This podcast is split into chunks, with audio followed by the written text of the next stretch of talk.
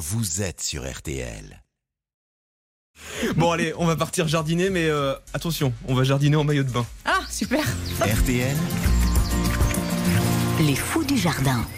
Vous connaissez peut-être le dicton une maison dans le midi, des amis pour la vie.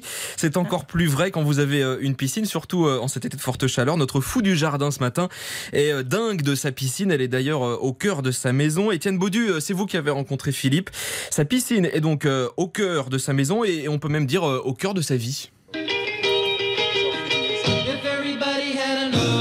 Lorsque Philippe quitte la région parisienne pour s'installer près de Marseille pour raisons professionnelles, c'est en réalité un rêve qui se concrétise sur un air de vacances. C'était il y a 15 ans. Alors en fait, au départ, c'est un rêve de gosse, c'est un rêve d'enfant. Depuis toujours, euh, j'ai aimé le sud. Et le but, c'était d'avoir une piscine et une maison, dans l'ordre. Et Philippe met en application un véritable concept de vie. Ce principe, ce concept, c'est de dire, je vis en vacances. C'est comme une maison de vacances, mais on y vit toute l'année. Donc j'habite en vacances. C'est vous qui avez rencontré euh, Philippe. Euh, sa piscine est donc euh, au cœur de, de sa vie. Euh, c'est un joli concept et c'est une belle piscine, hein, j'imagine, Étienne.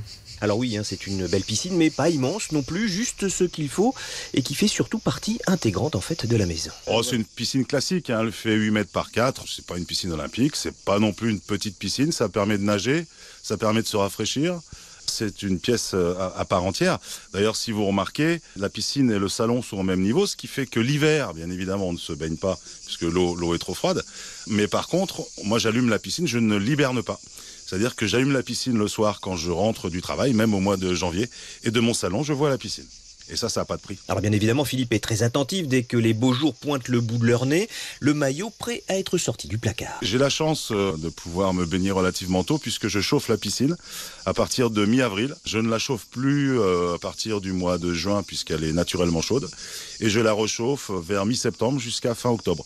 Ce qui veut dire qu'on profite de la piscine six mois de l'année. En fait, toute la vie de la maison six mois de l'année se fait autour de la piscine. Quand on reçoit des amis, bien évidemment, on est au bord de la piscine. Je rentre du travail, je me baigne. Avant d'aller me coucher, je me baigne. Voilà, c'est un bonheur. Et le week-end Euh, on se baigne.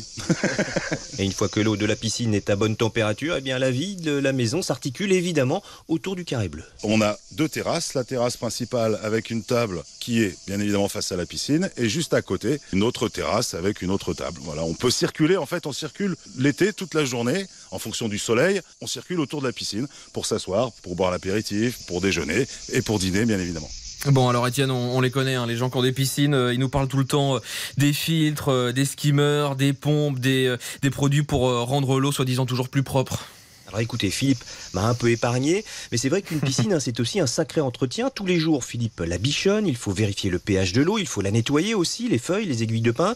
Au tout début, c'était à la main avec l'épuisette de piscine, mais très vite, euh, Philippe a investi. Avant, j'avais un aspirateur, donc c'est moi qui aspirais s'il y avait des feuilles au fond, etc. Bon, là, maintenant, le robot, c'est magique, hein, vous le mettez. euh, Une heure et demie après, la piscine est impeccable. Il suffit de nettoyer le robot, mais ça fait partie des investissements, effectivement, comme les produits qu'on met dans la piscine tout au long de la saison. C'est un investissement chaque année, bien sûr. Et puis Philippe, il l'avoue, hein, friand des petits gadgets. C'est un spot LED, en fait. Vous avez plusieurs possibilités de, changer de couleur, de faire clignoter, de, voilà.